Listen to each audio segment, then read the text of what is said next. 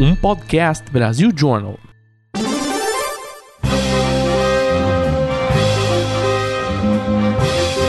Eu sou Paulo Silveira. Eu sou o Rodrigo Dantas. E esse é o Like a Boss.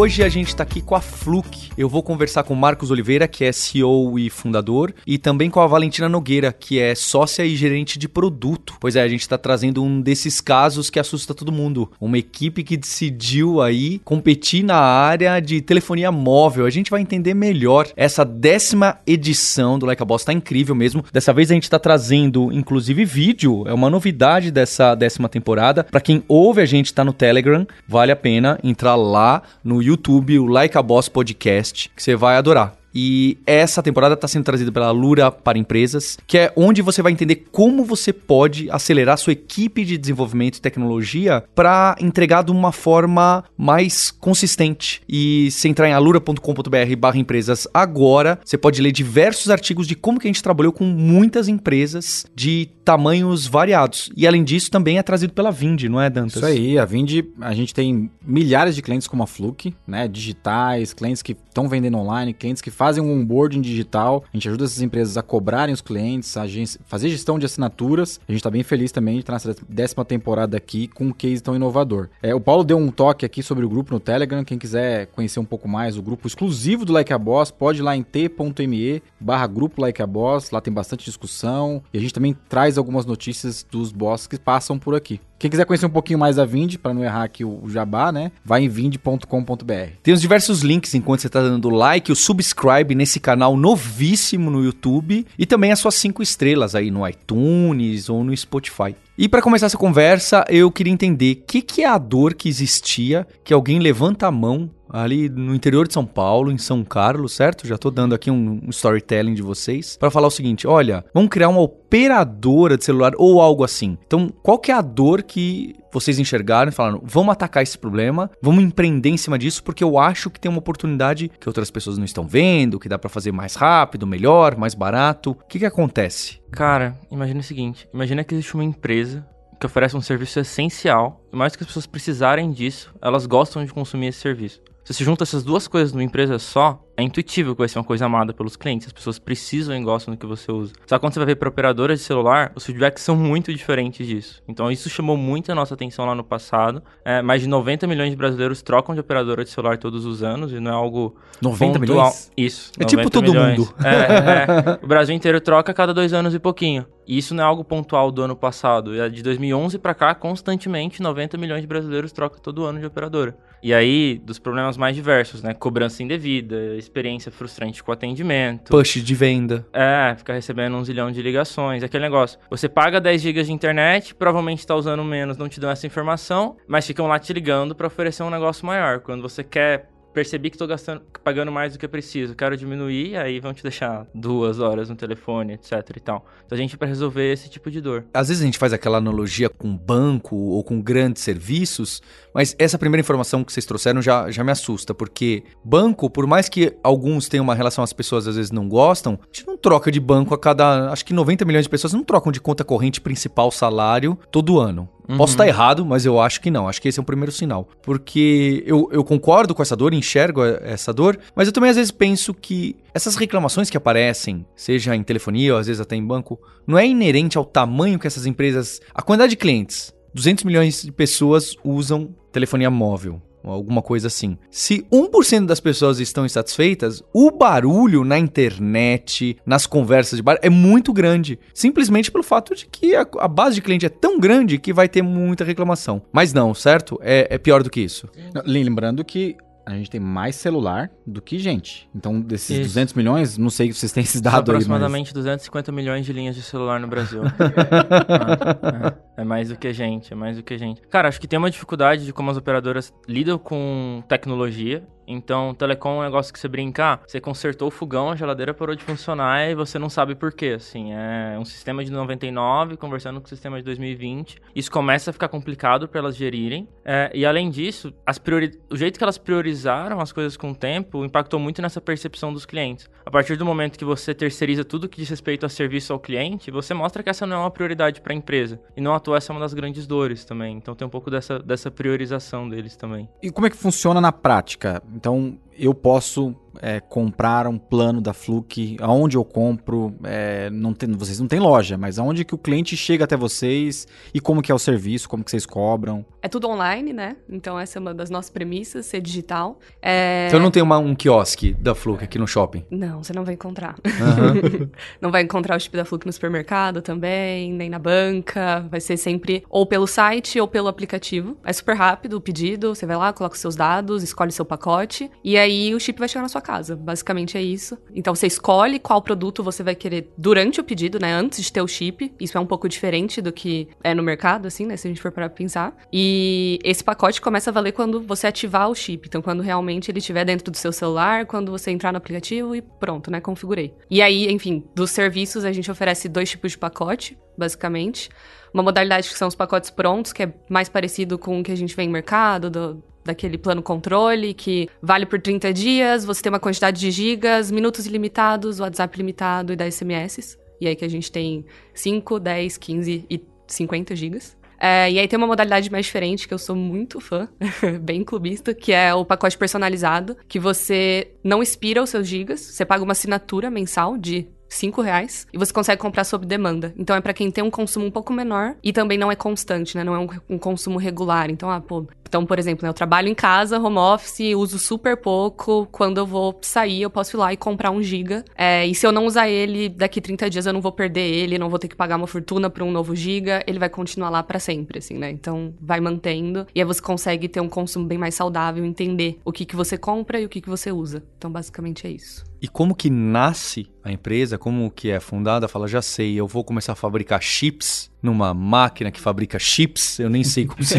Você sabe? Construir uma, é, é, uma rede. Porque normalmente quando a gente fala de startup, a gente está falando de asset light, de puro código que é escalável. A partir do momento que você fala em chip, em redes de telefonia, em ter que entregar por correio alguma coisa tudo já começa a ter, tem mil obstáculos de fazer um time enxuto, testar e tocar. É, há uma série de dificuldades, há barreiras literalmente físicas uhum. aí. Então, como que nasce e como que é colocado o primeiro chip em, em um celular? Legal. Quando a gente, cara, escolhemos que a telecom que a gente quer trabalhar, essa é a dor que a gente quer resolver.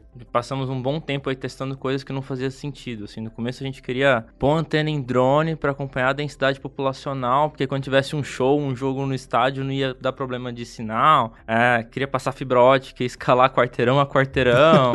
a gente demorou um tempo até, de fato, parar e falar, olha, vamos olhar o que está acontecendo no resto do mundo e vamos se inspirar no que está acontecendo lá fora. E aí, quando a gente começou a estudar o que estava acontecendo no mundo afora, a gente encontrou o modelo das operadoras virtuais. Que basicamente como funciona? Eu alugo a infraestrutura das grandes operadoras que elas têm funciona, foco na experiência do usuário. Então imagina que as operadoras, historicamente, cara, focaram muito em aquisição de cliente, porque o mercado começou super recente, né? Parece, a gente pensa operadora com uma coisa tão antiga, elas têm 20 e poucos anos, né? Uma coisa que surpreende até. E elas focaram muito em questão de clientes, esqueceram de pensar experiência e retenção. A partir do momento que a operadora cede essa infraestrutura pra gente, a gente consegue usar essa infraestrutura que elas têm e funciona, e elas também são remuneradas por uso da infraestrutura. Então a operadora, por ser da infraestrutura, ganha dinheiro com isso, e eu consigo oferecer um serviço melhor para os clientes, com melhor custo de aquisição, melhor retenção, enfim. Então esse chip sai de onde? O chip em si, acho que bem parecido com o banco digital, assim, a gente trabalha cita empresa. Pode citar. É uma Gemalto, uma Vale da Vida, as mesmas empresas que fazem os cartões de crédito dos bancos fazem os chips de celular, ah, é? contrata, e ele é mais uma ferramenta, assim, o chip ele serve como autenticador, né, para saber que aquilo é seu mesmo, para conectar. É, então, é a única etapa física da nossa jornada, assim como um cartão de crédito no banco digital, é a única etapa física que tem também. E a partir dali, para plugar na rede da operadora, gestão de franquia, etc e tal, é tudo via software no, no celular, assim. Então, a única trava física que eu tenho em questão de infraestrutura é a própria infraestrutura das incumbentes, que elas já têm que tá por aí, e essa questão do, dos chips, que aí tem o tempo de entrega, etc e tal. Mas o restante é tudo resolvido com software. E, e- é legal você contar como é que, como é que vocês fazem, né? Tem uma, tem uma certa mudança de, de perfil de consumo aí, né? Eu fico imaginando meus pais, né? Meus pais, eles teriam uma, uma, um pouco de receio no início. Vou comprar uma operadora por internet, não é aquela que eu vou no shopping. Paulo citou, vocês não vão ter no quiosque. É, onde vocês encontraram o primeiro cliente? É, quem, quem que foi o. Como é que vocês convenceram a pessoa que vocês iam entrar nesse mercado de telefonia? Que ele é, ele é, ele é grande de tamanho, né? Mas ele tem poucos players, né? Acho que os primeiros clientes tinham muito perto da nossa rede, assim, né? Então. Faculdade, na faculdade. Era isso? É, prim- antes no, no trabalho ali, né? Então, hoje a gente fica num coworking, então todo mundo ali sabia da nossa história, sabia o que a gente queria fazer, então foi um momento bem legal, na verdade, assim, né? De sair da sala, entregar chip, ver as pessoas ativando o primeiro chip. Comemorar que o, chi- que o aplicativo funcionava na hora de ativar. exatamente. A gente surpreso, poxa, funcionou mesmo. ver a barrinha pegando, né, o sinal É. funcionando. Então, o começo acho que, que foi assim. É, e depois a gente partiu para as universidades mesmo dentro de São Carlos, né? Então, São Carlos é uma cidade super universitária. A gente tem tanto a, a UFSCar, que é a federal, como a USP. É, público jovem, que tá super imerso no, no mundo de tecnologia, que, e que tem muito um senso de comunidade. Então, a gente gosta da- do pessoal de São Carlos, né? Então, eles estavam abertos para ouvir o que, que, que esse pessoal tava falando, o que, que era essa tal de Fluke. É, e acho que foi assim que, que começou. Então, então, a gente teve alguns projetos, assim, de em festa em- universitária, ir lá trocar ideia com o pessoal, ter um painel da Fluke, pô, leva o pessoal pra pichar, e o pessoal vai pichar, ai, que bacana, mas o que que é isso? E aí você começa a puxar aquela conversa, pô, a gente é uma operadora, a gente quer fazer isso, a gente quer fazer aquilo. Aí surge a primeira pergunta, que é da confiança do mas vai funcionar, né? Como assim? Vai pegar sinal? Vocês pegam sinal onde? É, então acho que essa pergunta que sempre vem, assim, né? Porque ninguém nunca ouviu falar. E aí depois que a gente passava essa segurança, e, e acho que o público universitário também é um público que antes não pagava sua conta de telefonia, né? Então, você tá virando adulto, você precisa começar a escolher os seus produtos, você vai começar a escolher a compra, né? Antes estava todo mundo ali num plano família, por exemplo. Então, teve essa dificuldade, claro, porque um pessoal falava, pô, mas eu nem sei quanto eu pago na minha conta. Hum. É, então, ah, meu pai que, que paga, minha mãe que, que Eu cuida disso aí, sabe? casa, é, né? tipo, o que que é isso, sabe? Mas aí tem, tem o, o outro lado do, pô, quero cortar esse vínculo e quero fazer minhas próprias escolhas, escolher empresas na- nas quais eu confio e acredito, né? Então, foi, foi meio que por esse lado que a gente foi conversando com o pessoal. E é bem legal, a gente tem bastante gente de São Carlos que conhece a Fluke, que tem Fluke, que apoia a Fluke, que conta da Fluke no barzinho, assim.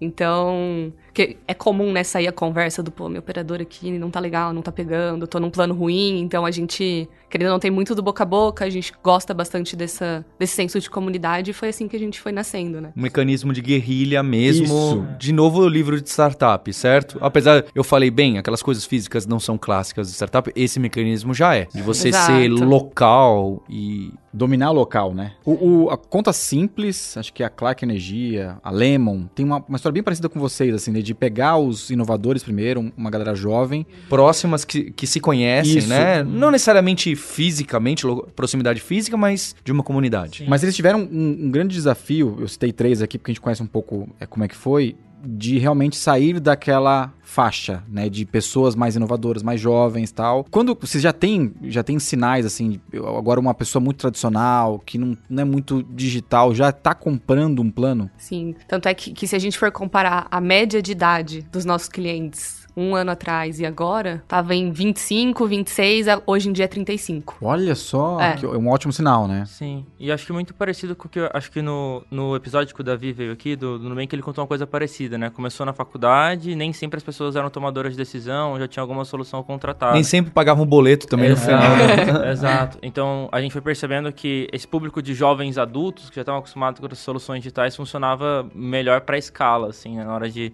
atravessar o abismo ali dos innovators para os early adopters e tal, e evoluindo isso, a gente começou a trazer um público mais maduro, assim. E tem um desafio, você imagina o desafio? Eu tô pensando aqui, uma pessoa de 18 anos, né? Que ela vai. tá- provavelmente a Fluke foi a primeira conta que ela pagou na vida. Como é que ela comprova a, a residência dela com vocês, assim?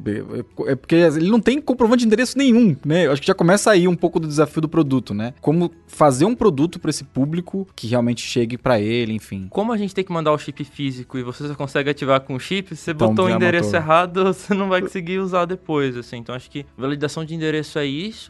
E como a gente é um serviço pré-pago também, acaba que a gente não tem que pensar tanto em questão de, de, De score fraude. de, de Fraude, fraude, ah, entendi. risco de, de crédito ou coisa assim, porque você paga anteriormente. Enfim, naturalmente tem preocupações com fraude, questão de fraude financeiras e tal, que acontece com qualquer negócio, mas essa questão de, de endereço, etc., é um pouco mais, mais tranquilo. Round two, fight!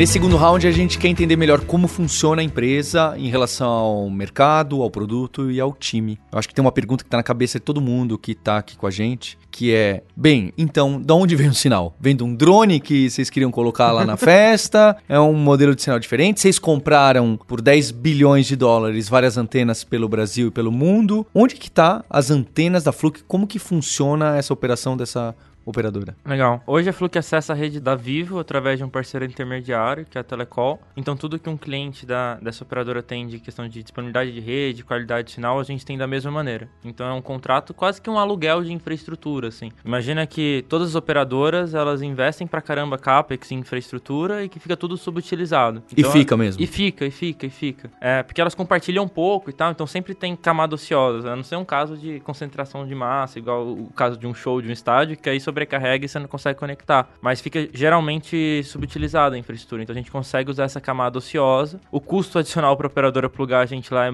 baixíssimo comparado com o CAPEX e a gente consegue usar. Então a gente não, não pretende gastar com antenas, infraestrutura e tal, pelo menos não no, no curto médio prazo. É, a gente vai usando essa infraestrutura que já está por aí e otimizando ela. Bem, aí vem aquela pergunta de, de investidor, de empreendedor, startupeiro, que é, legal, qual que é o interesse da Vivo de ajudar vocês nessa empreitada? Da Vivo, da TIM, da Claro, já que vocês estão em cima e de uma forma ou de outra vocês vão concorrer com cliente deles. Por que que isso acontece? É porque o governo manda que tem que ser assim ou não? É, vamos crescer junto? Ou é tá na coluna do meio? Porque imagino que isso seja um impeditivo. Não pode qualquer hora alguém querer quebrar vocês num, num, num- num apertar um botão ou fazer um truque em algum contrato? Acho que a regulação tem evoluído recentemente, é um ponto importante para ajudar a gente também. Mas o, o surgimento das operadoras virtuais mundo afora vem de um interesse comercial das próprias operadoras. Assim. Então esse é o nome, operadora virtual. Isso, operadora virtual. Então imagina que qualquer operadora de celular tem quatro principais linhas de custo, que vai ser custo de aquisição de cliente, custo de, de serviço, atendimento, custo de software, custo de infraestrutura, da infraestrutura física. Como a infraestrutura física representa até 50% da, das despesas totais de uma operadora, é, e aí isso oscila, né? Então agora, por exemplo, vindo 5G, vai ter um pico, aí vai 55, depois diminui 44, mas vai alternar ali próximo a 50. Então o operador precisa de uma ajuda aí. É, então ela foca na infraestrutura e todo o resto ela se acostumou a terceirizar. Então a aquisição ela terceiriza para várias agências, atendimento ela terceiriza para empresas de call center, é, software terceiriza para gigantes tipo Ericsson, Nokia, enfim. E no final a única camada que ela é realmente eficiente é a infraestrutura.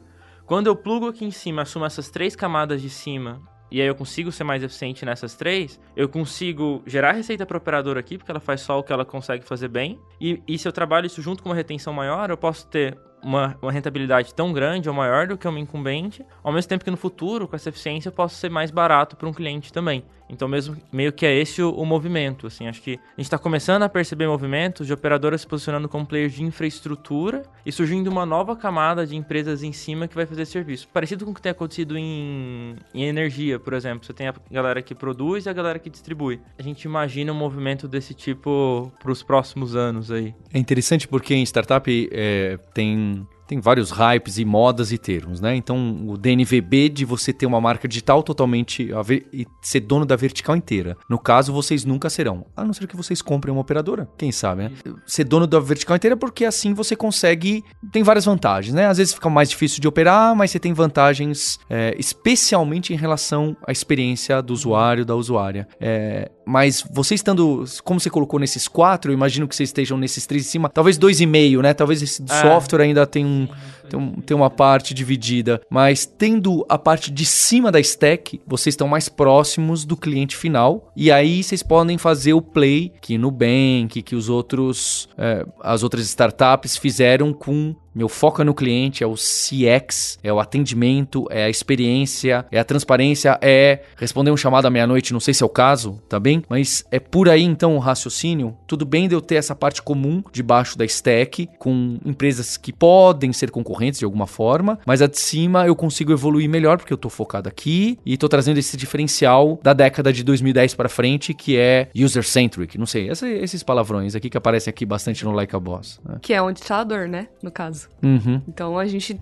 não vê tanta dor hoje dos usuários, pô, vou pra qualquer lugar, você sempre tá com sinal, pelo menos, né, nas, nas principais cidades, principais centros urbanos e tudo mais. Então, se a gente se concentra aí no, no 2,5 de cima, que é onde tá a dor, é onde a gente consegue evoluir e entregar um, um valor maior pro cliente, né? Basicamente isso. Pra você ter uma noção, 70% das reclamações contra operadoras a gente coloca na categoria de falta de transparência. É, que aí vai ser cobrança indevida, alteração de contrato sem aviso prévio, você contratar um serviço e não te provisionarem. Então você tá muito mais na camada de cima do que de fato na parte da, da infraestrutura, que no passado já foi muito mais relevante, mas que hoje, principalmente nos grandes centros, é meio commodity, né? Enfim, você tá no, no centro de São Paulo aqui e as operadoras vão ter qualidade de rede, que elas não têm ainda é serviço. Quanto- qu- quando que vocês nasceram? Qual que ano que foi especificamente? Nós lançamos com clientes em março de 2020. Tá, 2020. Então, o, o primeiro cliente, ele recebia o quê? O chip, mas qual que era o primeiro produto? E, e também se ele, ele evoluiu, é, e deve ser bem diferente do que a gente compra hoje, né? Legal. É, ele recebe o, o chip com. dentro do- de uma estrutura um pouco mais bonitinha também, pra gente trazer a experiência desde o primeiro contato com o produto, né? Então, é, ele vem numa carta berço, que a gente chama, esse chip, e ali a gente já começa a passar algumas instruções pro cliente. Então, ó,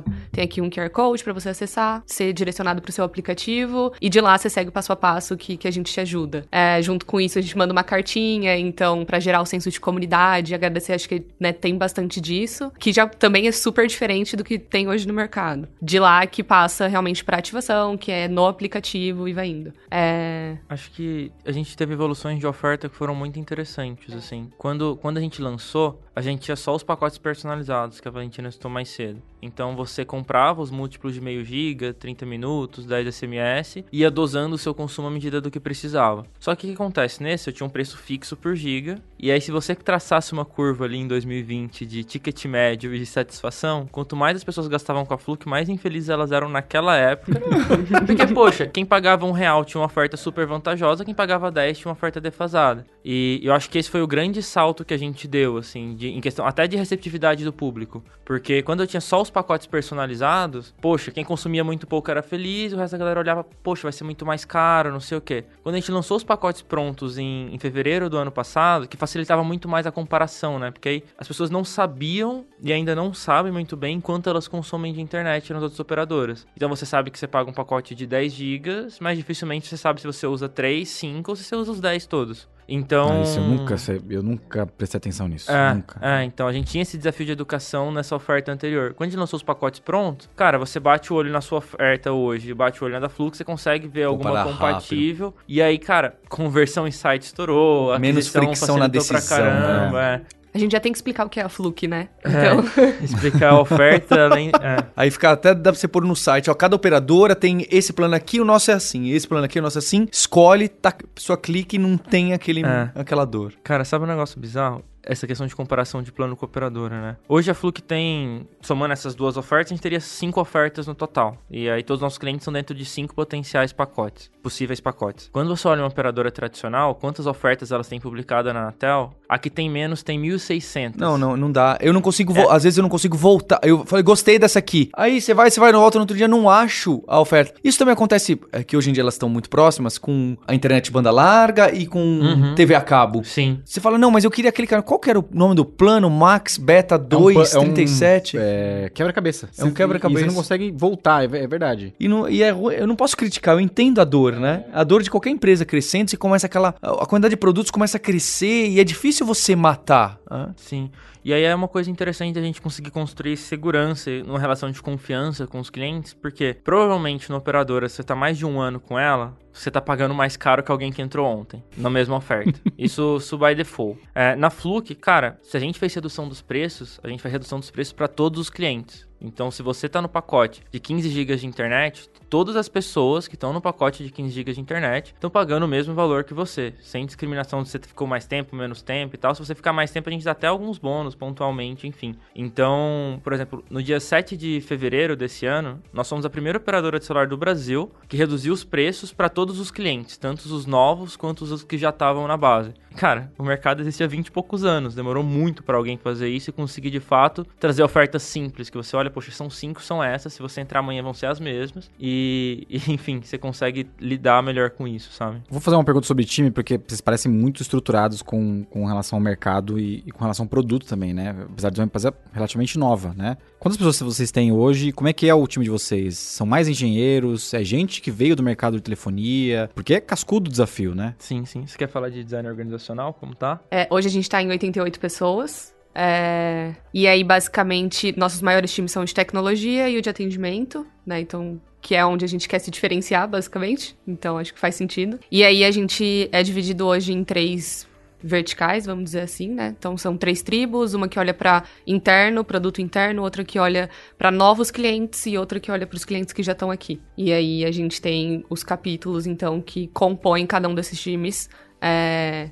E aí que na maioria estamos ali com produto, design, tecnologia e o pessoal de atendimento, que, que é uma coisa que a gente preza muito dentro da Flu, que é que eles estejam presentes na construção do produto. Porque é quem tá ali falando com seu cliente toda hora. Então, basicamente é isso como a gente se organiza hoje internamente. É, e, e essa questão de envolver o time de. A gente chama time salva-vidas aqui na Flu, que tipo, é o time de, de suporte, é o time salva-vidas. A importância deles estarem envolvidos nas rotinas de produto é porque, cara, os clientes já dizem espontaneamente o que eles sentem falta no produto, etc e tal. Você não precisa gastar rios de dinheiro com pesquisa, essas pessoas já estão dizendo. Então, nesse momento agora, por exemplo, boa parte da nossa priorização de produto é, cara, olha o que, que tem de taxa de contato de cliente, o que, que é mais representativo e vamos resolvendo essas coisas aos poucos, assim. Então, é bem importante estar tá, tá próximo, trazer o time de atendimento, não só para putz, chegou um problema, deixa eu resolver, mas para gerar inteligência para produto também. Essa é uma coisa bem, bem importante da Fluke. Acho que é inevitável comparar o caso da Fluke com o Nubank, né? Porque nas, nas, primeiras interações que eu fiz com os atendentes do Nubank lá atrás, né? 2014, não sei se vocês lembram isso, quem é usuário, é, foi um negócio assim, é fantástico você ver uma pessoa te respondendo em tempo real no próprio aplicativo, né? E aí, eles acostumaram o mercado a. Eles acostumaram os outros bancos também a trabalhar desse jeito. Hoje, você pegar, tá muito nivelado. Uhum. Então, acho que vocês também têm uma importância, assim, de subir a régua, né? E se... falou educar o mercado. Né? Exatamente. É, vocês têm essa preocupação mesmo de, olha, nós vamos subir a régua e, e vai ser o nosso mantra, né? Sim. Cara, esse é um negócio muito legal, assim. O time Salva-Vidas é o time mais maduro da Fluke inteira. Mais maduro da Fluke inteira. A gente trouxe pessoas de empresas que a gente considerava referência para ajudar a compor o time. Então, veio gente de Nubank, Google, Creditas, Quinto Andar, o primeiro time vinha todas de empresas que a gente admirava nesse sentido para construir isso do zero. E à medida que a gente foi escalando, a gente trabalhou muito bem no acompanhamento das métricas para garantir que a gente estava mandando bem nisso. Então, por exemplo, quando a gente olha SES e CSAT, que no fim do atendimento as pessoas respondem, né? O quão fácil foi resolver um problema e quão satisfeitas elas ficaram com a solução. A gente tem scores acima de 96% desde o início da operação nesses dois, nessas duas métricas. Então, a, além de ser fácil para resolver, você está satisfeito com a solução e conversando com a pessoa ali. Aos poucos a gente tem que evoluir ainda ferramentas de diagnóstico para ser um pouco mais ágil ainda, que dá para melhorar muita coisa. Mas a gente tem trabalhado muito bem em questão de qualidade, isso aí. Se vocês hoje estão trabalhando em cima da rede de uma operadora, através do intermediário ou não, como que são os economics? Como que ganha dinheiro numa empresa dessa, já que você está competindo com alguém que é dona da infraestrutura e que é mais barato, porque ela tem que repassar, tem, tem custos menores para essa infraestrutura do que para oferecer para vocês. Como que vocês conseguem jogar isso? Ou se há outras formas de ganhar dinheiro ali para gerar? Agora que vocês têm esse cliente, vocês conseguem oferecer outras coisas que, mesmo que o preço seja o mesmo, gigabyte da, da ligação, SMS. Acho que ligação SMS hoje em dia não faz nem sentido falar. É, bem pequeno. É. SMS é mais para marketing hoje, né, pessoal? Ou, Olha ou lá, cobrança, mas não, né? não gera nada, né? Marketing e fraude. Então, Como fica essa, essa questão da financeira dos economics mesmo? No nosso modelo, é como se a gente comprasse no atacado os pacotes giga, minutos, etc., para revender no varejo. E aí, que eu comentei mais cedo das questões das conquistas regulatórias recentes, né? Agora, a Anatel, junto com o CAD, estão criando tetos para esses preços de atacado para garantir que, com o serviço básico de telecom, as operadoras virtuais consigam construir uma, uma margem sustentável aqui para se pagar, pagando, inclusive com um custo compatível com, com as incumbentes que estão aí. É muito graças à, à saída da Oi do mercado, conseguiu ajudar a gente a pressionar os órgãos reguladores Vai ter nesse... mais concorrência. Isso, isso. Porque, poxa, você já tinha quatro players com 98%, agora você tem três players com 98%. E aí, felizmente, o CAD e a Anatel tem ido num caminho interessante para ajudar as operadoras virtuais isso, tanto na ajudar nessa questão da sustentabilidade financeira, quanto na proteção em casos de divergência, em renegociação, outras coisas assim, eles estão se mexendo para ajudar. Mas imagina o seguinte, no, no, curto médio prazo, cara, a tese é fazer muito bem o básico e, e, e, é isso. A partir do momento que eu tenho uma base mais relevante de clientes e que eu tenho um serviço que as pessoas usam diariamente precisam, se eu trabalho bem esse relacionamento com os clientes, eu posso oferecer qualquer serviço no futuro. Porque canal é. A internet é canal para qualquer coisa. Se eu ofereço a internet, eu também posso ser canal para qualquer coisa. Então, daqui uns 3, 4 anos, vão ver a Fluke fazendo muita coisa além de sei lá, internet para celular, sabe? Tipo, desde conectividade para outras outros serviços, outros devices que você tem na sua casa, até outros serviços de de conteúdo, outras coisas que a gente possa oferecer para agregar mais valor para os clientes. Eu, eu, acho interessante o, o case de vocês, né? Que é, eu lembrei até de uma, uma questão de biologia, né? Que é meio um comensalismo, assim. Vocês vão, vocês vão na, na, na estrutura de um grande player que já está no mercado e vocês vão ser grandes, assim. Tá claro que vocês vão ser grandes em algum momento, né? Mas hoje vocês já sentem um pouco da competição, assim, tentando brecar um pouco o crescimento da Fluke ou tentando de uma forma via regulação, via mercado. Ou ainda tá naquela época, ah, são pequenos, é, né? deixa eles, né? Deixa aí quando a onda vira é que. A gente ainda tá num estágio que não machuca tanto, principalmente as grandes, mas é que a gente começou a ver outras surgindo com o mesmo propósito da Fluke. Então, querendo ou não, é, é, um mercado que tem bastante espaço, né, para isso. E aí a gente tem visto, sim, novos players entrando com propostas um pouco semelhantes e querendo entregar o que a gente entrega também. E a gente fica feliz com isso, com certeza. Assim, acho que a ideia é a gente inspirar serviços melhores para as pessoas, sabe? Abrir no o mercado, né? Exato. Mercado, né? No final do dia, nosso objetivo é que, que o cliente esteja feliz com o produto básico que, poxa, hoje telecom virou para você poder se comunicar com qualquer pessoa, segurança física, para você poder pedir um Uber quando você chega num lugar. Então, é uma experiência que, que a gente precisa. Né? Pra, pra, né? É, pra fazer um pagamento. Então, a gente precisa que seja bom. E a gente precisa que tenham mais pessoas lutando nessa briga com a gente. Então, a gente não vê isso com más olhos, né? Mas sim, existe, existiu esse movimento Desde que a gente começou, basicamente. É, sempre dói, né? Ver competição nova. Eu e o Dantas temos competições novas a, a, cada dia. E é engraçado, né? Porque a Fluke, como operadora virtual, você imagina assim: ah, a barreira de entrada é muito mais difícil. E é. Uhum. Mas mesmo assim, aparece competição. Só que eu acho que o caso de vocês, aquele que se não tem competição nenhuma, com quem, é, fica é. difícil de educar o mercado, fica é. difícil de sim, trazer essa novidade. Sim. A partir do momento que vocês começam a ter outras startups, ou até talvez as operadoras tentando criar fazer corporate venture uhum. ou inovação interna, não sei, não sei nem se fazem. É, eu acho que aí começa a ficar mais em evidência. Agora fala, ah, então posso confiar neles porque já que tem outro aqui, eu posso confiar. Uhum é, é, sempre aquela dor, né? Eu, eu falo, todos os meus bons competidores, eu falo, eu não tô aqui, eu não sou bonzinho, não. Eu quero ser seu amigo porque eu quero entender e, e eu sei que se o mercado crescer, todo mundo cresce junto também. Se a gente ficar do mesmo tamanho, é aí que a competição aperta, não é? Nós temos competidores muito mais claros, né? Literalmente um terço deles é claro. Aí depois tem a Tinha. é, então, que a gente puder conseguir trocar e se ajudar para desenvolver esse mercado, a gente tá junto, assim. Então acho que é um movimento muito importante. Eu, eu tô lembrando aqui do nosso primeiro episódio do Like a Boss, do, do Vélez, né? O Davi Vélez, fundador do Nubank, que ele falou o seguinte: quando ele começou a, a rodar o mercado brasileiro, né? E explicar que ele queria montar um banco, as pessoas desencorajavam ele. Não, cara, não. Isso aí nunca vai. Você não tem condição, já tem cinco players aí que dominam há 100 anos o mercado. E ele batia, ele queria entender, né? E aí ele ouviu de investidor que falou assim: cara, se é difícil é porque é muito bom. Né? Então vai, porque se, se eles estão desencorajando é porque tem algo muito bom aí. Teve muito desencorajar de vocês, assim, de falar, putz, só mexer com. Não, de investidor também, né? Ai. Cara. Acho que você acertou a pergunta. É, acho que, que o que mais teve foi isso, assim. É, e acho que é muito legal a gente ver hoje, assim, de... Por exemplo, a gente, a gente começou a Fluke com um time muito jovem, né? E a gente agora trocando ideia com os novos entrantes que estão chegando. Poxa, a gente, na época, com um time com 20 e pouquinhos anos, fazendo integração na operadora, a galera foi duas semanas ficar na casa da operadora para fazer integrações e saiu. E agora a gente vê empresas, cara, com times muito mais experientes e montando as coisas e estão meses levando porrada que a gente levou lá atrás a gente não sabia que, que era tão difícil assim por não saber fez. Sabe aquele negócio? Ah, não, não sabia que era impossível, foi, foi lá e fez, assim. Eu acho que a gente, a gente foi muito resiliente nessa trajetória, assim. Mas acho que diz muito sobre as motivações. Porque quando a gente começou a, a pensar a Fluke, cara, a gente não fundou a Fluke para ficar rico com isso, viver de renda, sei lá. Cara, a gente fundou a Fluke porque a gente queria um negócio desafiador o suficiente para que a gente tivesse 15, 20 anos de oportunidade de aprendizado intenso. A gente queria aprender muito. E aí, quanto mais porrada a gente levava, mais a gente conseguia aprender, assim. Então a gente conseguiu sobreviver bem a essas primeiras porradas e as grandes porradas que a gente foi levando nessa. Teve, teve uma muito, muito importante de operadora, porque nessa, naturalmente, preciso falar com as operadoras, né? Então, e lá em 2017, a gente ainda estudando o que viria a fazer, sondando o mercado e tal. Fui falar com uma operadora e aí os caras perguntaram: ah, o que, que você quer fazer? Falei: olha, não não tenho tanta convicção sobre o resto, mas uma premissa que eu tenho é: eu quero algo que as pessoas entendam quanto elas estão pagando, quanto elas estão consumindo, para que a partir daí elas possam contratar o que elas realmente precisam. O cara virou para mim e falou: "Não dá para ganhar dinheiro sendo transparente com o cliente. A margem da operadora tá em cima do cliente paga, mas não usa." A reunião durou sete minutos. Ele abriu a porta e me convidou a sair. E eu saí, cara, um dos dois tá errado.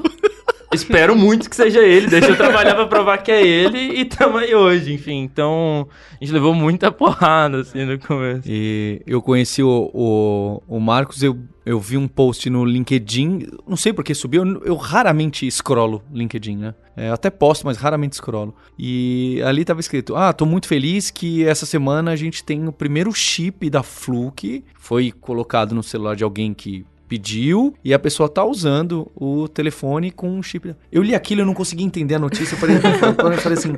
Como assim um chip de uma outra empresa sem ser as que a gente conhece? E aí eu mandei um, um uma cold message, fiz ao contrário. Tudo que a gente fala para não fazer com o investidor, eu fiz ao contrário. Uhum, você eu mandei atrás. uma mensagem pro Marcos e falei assim: Oi, tudo bom? Eu faço investimento anjo, eu quero investir aí na Fluke. Aí o Marcos falou: Vamos marcar e beleza. E aí a gente tinha um monte de gente comum, o Pedro do Neon, que fez investimento na Fluke, tinha um monte de amigos em comum, e já conhecia né, esse, esse mercado de venture capital, investimento anjo, tem uma conexão tem, forte. Tem. E aí é, tá, é uma das empresas que está lá no Lab Capital. Fica aí o link lab.capital para você ver as, as várias startups que a gente investiu durante o Like a Boss, né? Algumas que a gente conheceu aqui, outras que a gente conheceu antes, outras que a gente investiu depois. E eu acho que isso foi surpreendente. Eu falei, bom, alguém tem essa coragem de fazer algo que eu nunca tinha considerado a hipótese, sabe? Eu, eu, fico imaginando assim, Marcos, Valentina, vocês falam pros pais assim, o que, que, que, que vocês estão montando? Eu tô montando uma operadora de telefonia. Não, não, não, não. Peraí, peraí, peraí. Não. Senta aqui, vamos explicar direitinho. Uma operadora, porque assim, é um negócio muito. É, não, não é trivial, né? É, é igual montar um banco, né? Sobre aquisição de, de clientes, de novo, que bate em economics, não é? Então, CAC, LTV, a margem, é, se as pessoas começam a gastar mais, se você consegue ganhar escala no boca a boca, em algum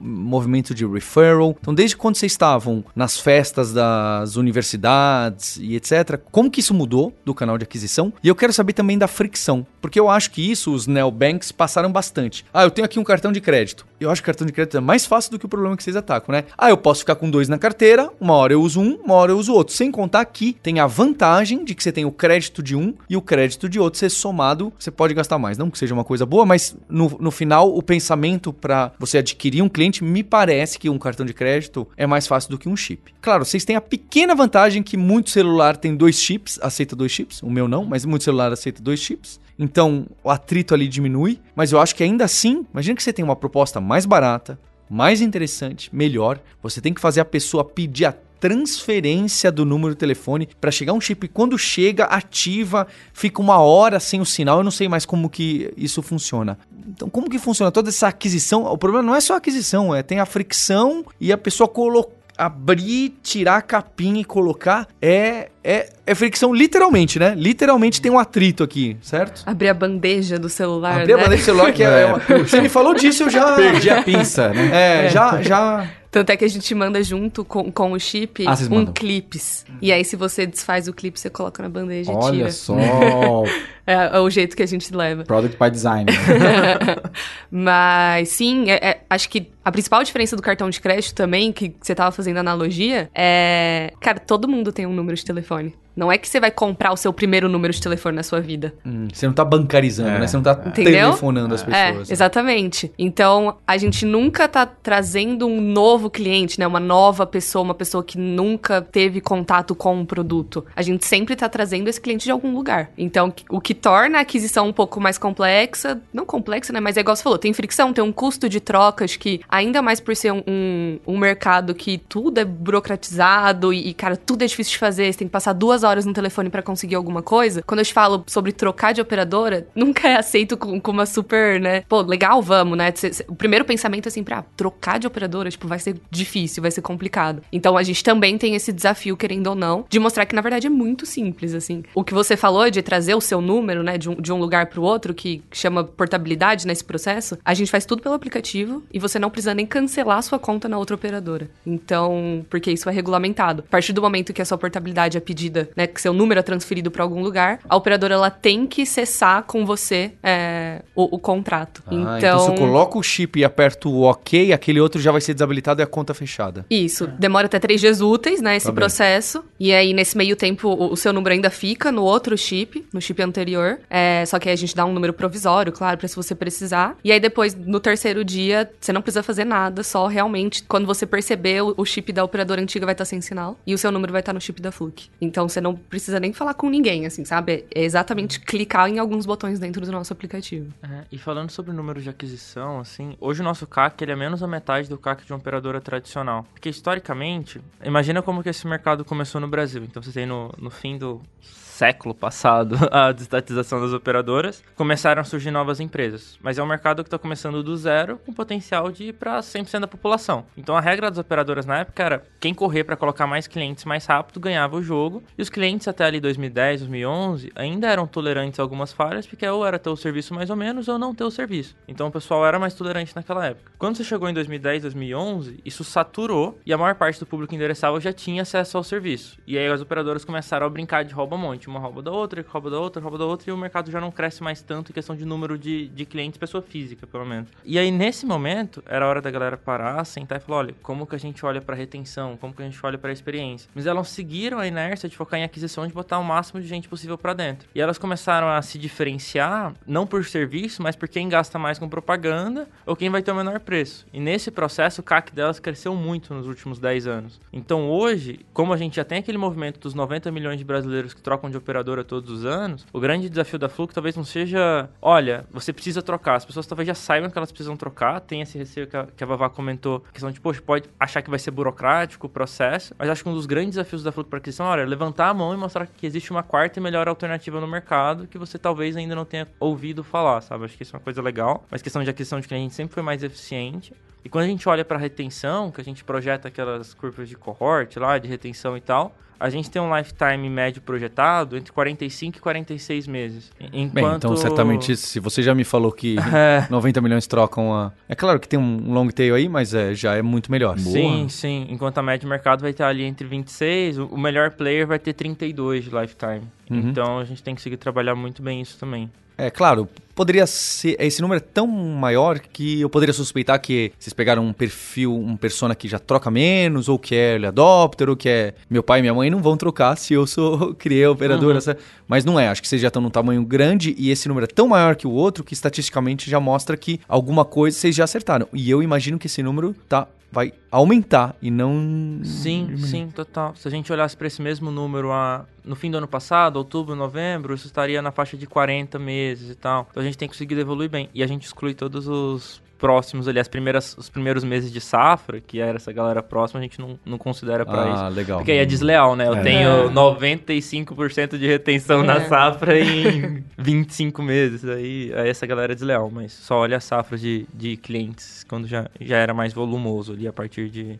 Quando a gente trouxe, começou a trazer 600, 700 clientes por mês, só considera essas safras para frente. Vocês estão em que ordem de grandeza de, de clientes? Algumas dezenas de milhares. Dezenas de milhares, muito bom. Já já estamos nas centenas. Além da retenção, é legal falar um pouco de satisfação também. Então, quando a gente olha pro nosso NPS comparado com o mercado, é, no, no último mês a gente bateu. A gente vem numa crescente, a gente bateu o maior NPS da, da história da Fluke, né, em, em 70. É, e aí, quando a gente olha pro segundo melhor do mercado, é 40, que ainda assim não tá entre as grandes operadoras, né? Que se a gente olha pras grandes mesmo, aí esse número ainda cai um pouco mais. É, eu olharia até para um número, vou inventar aqui uma métrica para vocês, tá? É, olhar no Reclame Aqui a quantidade de reclamações proporcionais à quantidade de usuários e vocês estão em desvantagem, porque vocês acessam um público mais nativo digital, que conhece o Reclame Aqui e que já está acostumado de abrir E vai alguma na coisa. internet, né? Então, se ali proporcionalmente de você está melhor, eu, eu diria que é um sinal muito forte. Se tá igual, já é forte. Se tá bem menor, que eu acredito que pode ser, é muito bom mesmo. Por muito tempo nós éramos a única operadora que aparecia na lista de recomendação do Reclame Aqui. Agora tem uma segunda operadora virtual dividindo esse ranking com a gente. Que legal. Legal. Bacana. Parabéns.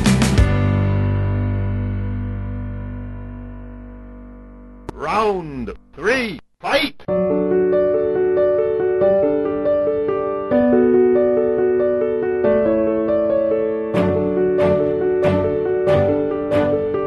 Nesse terceiro round, a gente quer saber quem são a Valentina e o Marcos fora da Fluke, de onde eles vieram, o que, que eles gostam de fazer. Então, antes de fundar a Fluke, o que, que vocês faziam, o que, que vocês estudavam? Pelo que eu sei, o que vocês estudam, né? Já dando um spoiler. É.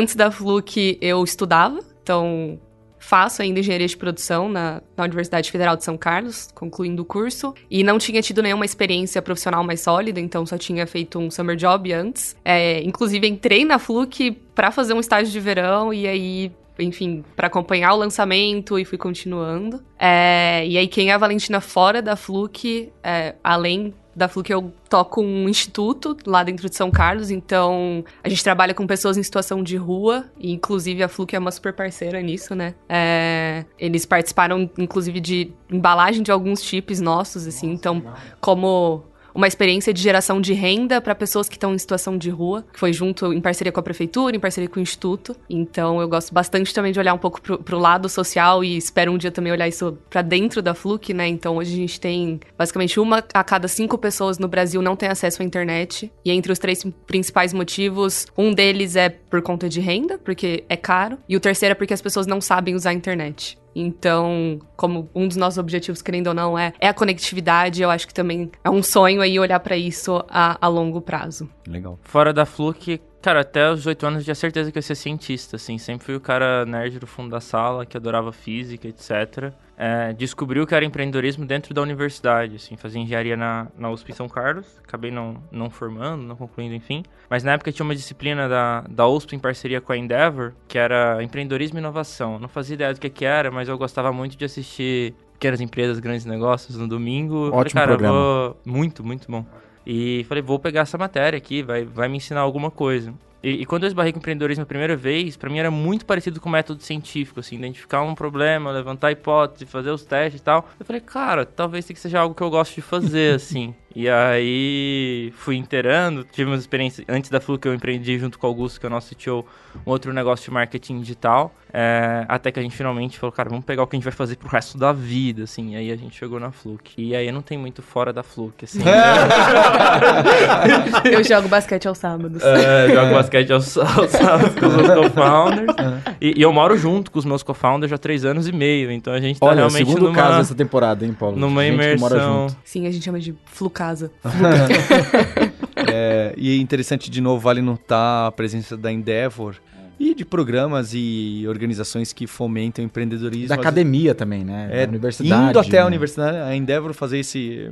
Tem os tentáculos da Endeavor, o trabalho que eles fazem é realmente muito impressionante. Sim. né? Quem quiser ver o o episódio da, da Endeavor, é só digitar Camila Endeavor Like a Boss, vai cair lá. Tá no em resultado. áudio, pra quem é, é na das temporadas antigas que só tem em áudio, que também foi muito legal. É, e pra vocês, assim, onde vocês. Como é que vocês sonham? Eh, Qual que é o perfil ideal? É um fluker, né? Fluker que vocês chamam, certo? É, qual que é o fluker ideal e, e quais são as pessoas que vocês gostariam de ter nessa nova fase, enfim, o que vocês contratam? Cara, acho que é uma galera muito fuçada, assim, que tá disposta a correr atrás pra aprender, pesquisar, enfim. É, o primeiro das- o primeiro time da Fluke era uma galera muito jovem, com- disposição pra aprender, sabendo que, cara, por ser jovem e menos experiente, você vai errar numa frequência maior, mas que você tem energia ali para correr e, e consertar. Com o tempo, a gente começou a trazer pessoas mais experientes. Então, das 88 pessoas da Fluke hoje, eu sou a 15 mais nova e a Valentina é a terceira. Então, então, a gente tem pessoas muito jovens na liderança, mas conseguiu equilibrar com outras pessoas mais experientes, tanto na liderança quanto no restante do time. Então, é algo que a gente tem buscado aí nos últimos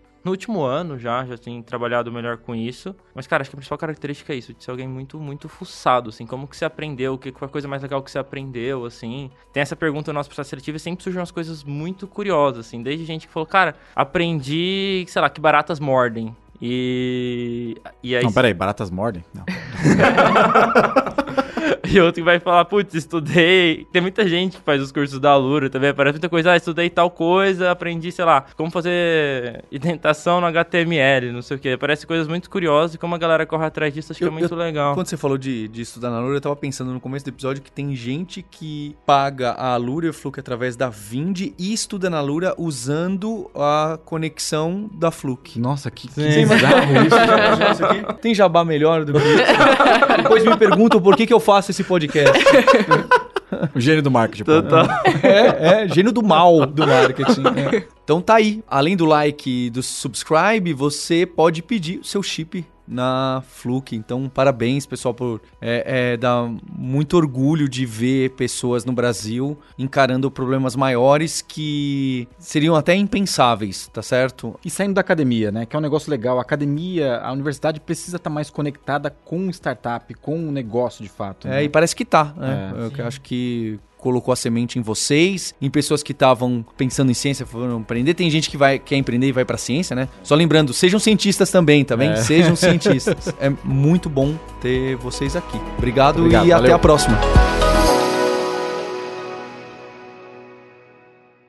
Se você está procurando mais conteúdo de empreendedorismo, gestão e liderança, o Like a Boss agora faz parte do Brasil Journal Podcasts. O Brasil Journal, que já estreita as relações das startups com a Faria Lima, de fundadores e fundadoras, com todo o setor financeiro do país, agora tem esse portal incrível e está aumentando a forma que cria conteúdo. É com muito orgulho que o Like a Boss faz parte do Brasil Journal Podcasts. E também fica o convite para você entrar lá no likeaboss.com.br e deixar o seu e-mail na newsletter, porque o Like a Boss vai fazer parte da construção de uma nova escola de gestão. Uma escola que vai trazer gestão, liderança de forma moderna, de forma com tecnologia. Você vai ser a primeira pessoa a ficar sabendo. Então, vai lá no likeaboss.com.br, deixa seu e-mail para guardar essa grande novidade que chega no fim da temporada e também participar das nossas redes sociais. Lá tem o link do Instagram, do LinkedIn, do Telegram, onde a gente tem discussões sobre empreendedorismo, sobre C-level, sobre gestão moderna e tecnologia. You win! Este podcast foi editado por Radiofobia, podcast e multimídia.